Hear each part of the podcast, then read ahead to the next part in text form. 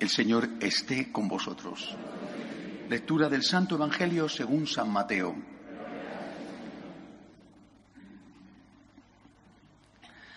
En aquel tiempo, al ver Jesús, el gentío subió a la montaña, se sentó y se acercaron sus discípulos. Y él se puso a hablar enseñándoles. Dichosos los pobres de espíritu, porque de ellos es el reino de los cielos. Dichosos los que lloran, porque ellos serán consolados. Dichosos los sufridos, porque ellos heredarán la tierra. Dichosos los que tienen hambre y sed de la justicia, porque ellos serán saciados. Dichosos los misericordiosos, porque ellos alcanzarán misericordia. Dichosos los limpios de corazón, porque ellos verán a Dios.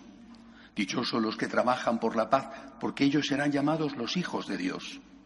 Dichosos los perseguidos por causa de la justicia, porque de ellos es el reino de los cielos. Dichosos vosotros cuando os insulten y os persigan y os calumnien de cualquier modo por mi causa.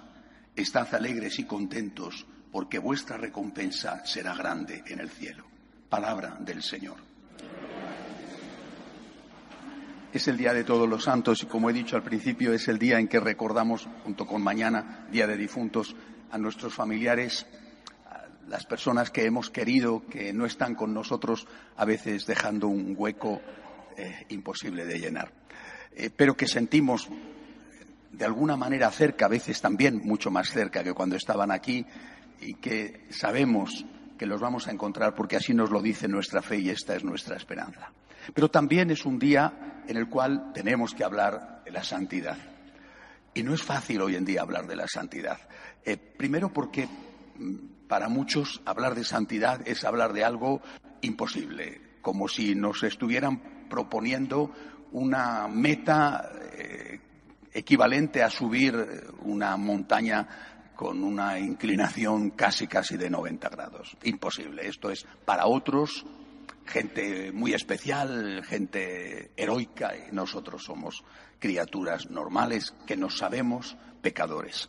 Por tanto, el primer inconveniente de la santidad es que, la vemos como algo que excede con mucho nuestras posibilidades reales. Incluso a veces la santidad se ve como, como algo un poquito antipático. ¿eh? Eh, ya sabéis el viejo chiste, ¿no? La diferencia entre un santo y un mártir. El santo es una persona buenísima y el mártir es el que vive con el santo. Ese es un viejo chiste que se puede aplicar perfectamente a los matrimonios, al menos en algunos casos. ¿eh? Eh, habrá después que averiguar en el matrimonio quién es quién. ¿eh? lo mismo pasa en la comunidad.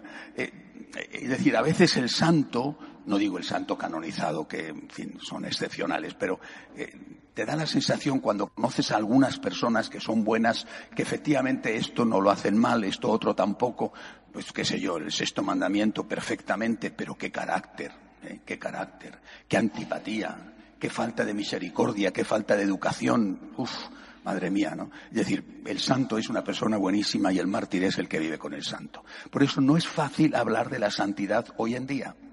Vamos a verlo de otra manera y vamos a ver Vamos a ver por qué hemos llegado a esta situación. Eh, eh, Ortega y Gasset, al cual hay siempre que hacer referencia en España. Eh. Ortega y Gasset decía que lo que nos pasa es que no sabemos lo que nos pasa. Yo creo que lo que nos pasa es que no sabemos por qué nos pasa lo que nos pasa. ¿Por qué hemos llegado a esta situación? Yo pienso mucho en estas cosas. Aprendí cuando trabajaba de periodista que lo importante no era contar las cosas, sino averiguar por qué pasaban las cosas que había que contar. Eh, ¿Por qué nos pasa lo que nos pasa? Somos hijos de, muchas generaciones de, gente desconfiada. Eh, en el siglo XIX, sobre todo en el siglo XX, se, levantaron muchas banderas. Los ideales, en la época del idealismo, sobre todo el, idealismo de Hegel, se levantaron muchas banderas. La bandera de la patria, eh, la bandera de la justicia, la bandera de lo que sea, ¿no? La raza a veces, bueno. Se levantaron muchas banderas y con esas banderas, las banderas fueron como los capotes del torero. ¿eh? El capote del torero eso es para engañar al toro. El toro embiste al capote y el torero le lleva donde quiera, salvo que el toro esté resabiado, entonces va al bulto. Las banderas fueron eso, los ideales fueron eso. De la idea salió el ideal y la gente detrás del ideal se metió en unas guerras terribles y nos hemos hecho profundamente desconfiados. En nombre de los grandes ideales nos han engañado No todos, pero muchos sí. Y esa es la causa, creo yo, una de las causas de la crisis actual, que es lo que se llama los nacionalismos o los populismos. Magnífico el discurso del Papa de esta semana eh, eh, con motivo de este repensar Europa. Magnífico. Decía, entre otras cosas, el Papa, eh, Europa ha abandonado sus tradiciones, ha traicionado sus tradiciones. Es decir, los populismos nacen porque hemos abandonado la fe en las banderas, hemos abandonado la fe en los ideales. Y esto nos pasa también en la Iglesia. Hemos abandonado la fe en nuestros ideales, la santidad, que es nuestro ideal.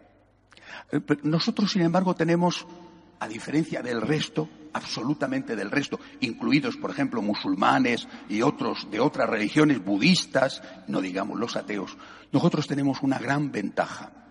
Y es que, lo dice San Juan, la palabra se hizo carne, el verbo se hizo carne, Dicho de otra manera, también lo dice San Juan, Dios es amor. Es decir, el verbo, la palabra, Dios se hizo persona. Se hizo persona. Eh, aquí es donde nosotros empezamos a diferenciarnos entre los idealistas, eh, y aunque nosotros también tenemos ideales, y los realistas. Por eso digo que siempre hay que acudir a Ortega y Gasset, que es el que nos enseña a ser realistas. No hablo de la monarquía, eh, hablo de la realidad. Es decir, para nosotros el ideal es una persona. Esto es esencial.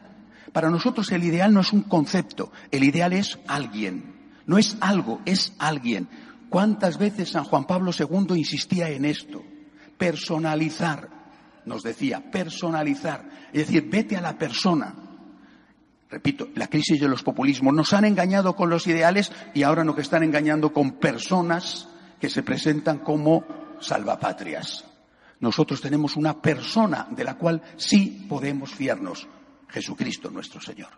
Solamente Él es aquel en el que podemos de verdad confiar, mientras que los otros tienen o ideas o ideales o personas que terminan por mostrar sus carencias, vamos, proclamar una república y marcharse al día siguiente eh, dejando el lío detrás no es que sea precisamente muy confiable. ¿Verdad? Ya se lo están diciendo todos.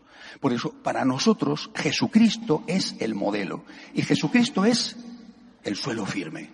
Dios es amor. Esto puede ser una idea, pero Dios es amor en Cristo. Y eso es una realidad, una persona. De ahí nace la santidad.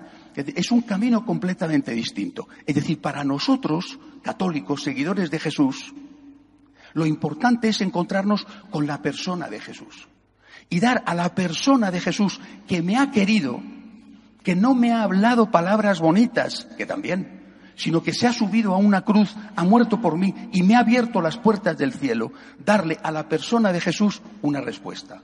De persona a persona, de corazón a corazón, de amor a amor. Si Dios es el amor hecho realidad, si Dios es el amor entre nosotros, si el amor para nosotros no es un concepto, sino una persona, nosotros que nos sentimos queridos por Dios, respondemos al amor con amor. ¿Esto es la santidad? O dicho de otra manera, un santo es un enamorado. No sé si alguna vez habéis leído Vidas de Santo, yo he leído muchas, muchas, me encantan. Una característica de todos los santos es que cuando los que vivían con ellos les decían, ahí va un santo, es un santo, usted es un santo, ellos se quedaban muy sorprendidos diciendo, yo un santo. Pero hombre, fíjate lo que tú haces, la caridad, cómo sirves a los pobres, cómo te vas a las misiones, lo que sea. Yo un santo, no, no, que va. Y decía, no, de ninguna manera, yo no soy un santo. Si les hubieran hecho la pregunta de otra manera, hubieran contestado también de otra manera. ¿Usted no es un santo? Bueno, usted lo dice usted. ¿Usted está enamorado? Habrían dicho que sí. Le habrían dicho que sí también con algún matiz, ¿verdad? Pues sí, yo estoy enamorado. Soy un pobre pecador, amo poquito, pero un poquito sí que amo, estoy enamorado. Es decir, el santo, así es como tenemos que presentar la santidad hoy. El santo es el enamorado, el enamorado del amor, pero no del amor idea. ¿Alguien sabe lo que hoy es el amor? Porque en nombre del amor hay que ver la de barbaridades que se hacen y se dicen. No, no, no es el amor idea, repito, el idealismo es el trapo del torero con el cual eh, se maneja perfectamente al toro. Para nosotros el amor es una persona, Jesús, alguien, no algo, alguien. El santo es el enamorado. Yo quiero amar a Jesús. ¿Tú estás enamorado? Y todos tenemos que decir sí. Es la verdad, sí. También añadimos muy poco. Como aquel apóstol que decía, eh, aquel que el Señor le decía si tenía fe para un milagro y decía, tengo fe, pero aumenta mi fe. Nosotros decimos, Señor, te amo, te amo, pero aumenta mi amor.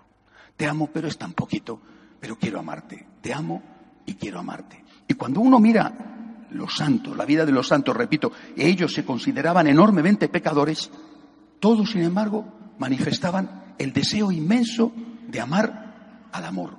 San Francisco, por supuesto, que es el primero que le llama así después de San Juan. Pienso, por ejemplo, San Agustín.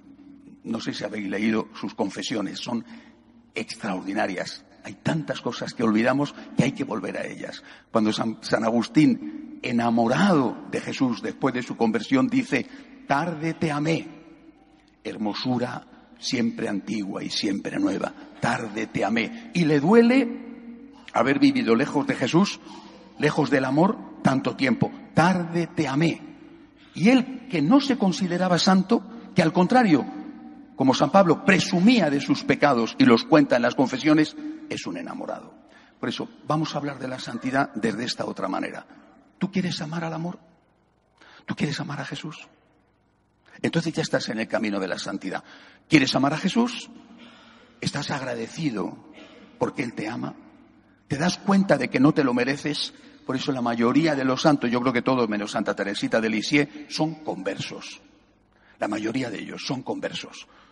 La conversión les llegó en un momento u otro de su vida. Todos son conversos. Es decir, es gente que se ha encontrado con el amor, con alguien que les quiere siendo ellos pecadores, con alguien que tiene misericordia de ellos y saben que no merecen esa misericordia y que se enamoran del amor, que se enamoran de alguien que les ha querido tanto. ¿Tú quieres amar al amor? ¿Tú quieres agradecer a ese Dios tan bueno que ha dado la vida por ti? ¿Tú te das cuenta de lo que significa que exista el cielo? ¿Tú te das cuenta del don que representa saber que tu mamá, tu papá, tu hijo, tu esposa, tu marido, tu amigo están vivos? ¿Tú te das cuenta de lo que representa saber que cuando pides perdón alguien te perdona absolutamente? Y tú que sí te das cuenta, y tú que sabes que tu vida es completamente distinta gracias a esta fe, tú quieres amar al amor. Entonces ya estás en el camino de la santidad. Aunque no seas perfecto, aunque tengas muchos pecados, tú quieres amar al amor y le dices al Señor, aquí estoy, pecador como soy, yo quiero amarte. Estos son los santos. Nunca un santo se sintió santo, pero siempre los santos se sintieron enamorados. Así que hoy, el Día de Todos los Santos, digámosle esto al Señor. Señor, yo quiero amarte. Y quisiera amarte mil veces mejor de lo que lo hago. Y quisiera ser un millón de veces mejor de lo que soy. Señor, yo, que soy un pecador, yo quiero amarte. Os he citado muchas veces aquel final de uno de los sonetos de Quevedo. Polvo seré, decía Quevedo, pero polvo enamorado. Nosotros no lo decimos así. Nosotros decimos polvo soy, pecador soy, pero polvo enamorado. Queremos amar. Queremos amar al amor. A nosotros no nos engañan con banderas. No nos engañan con ideales que después manipulan. No nos engañan personas que dicen cosas que no cumplen.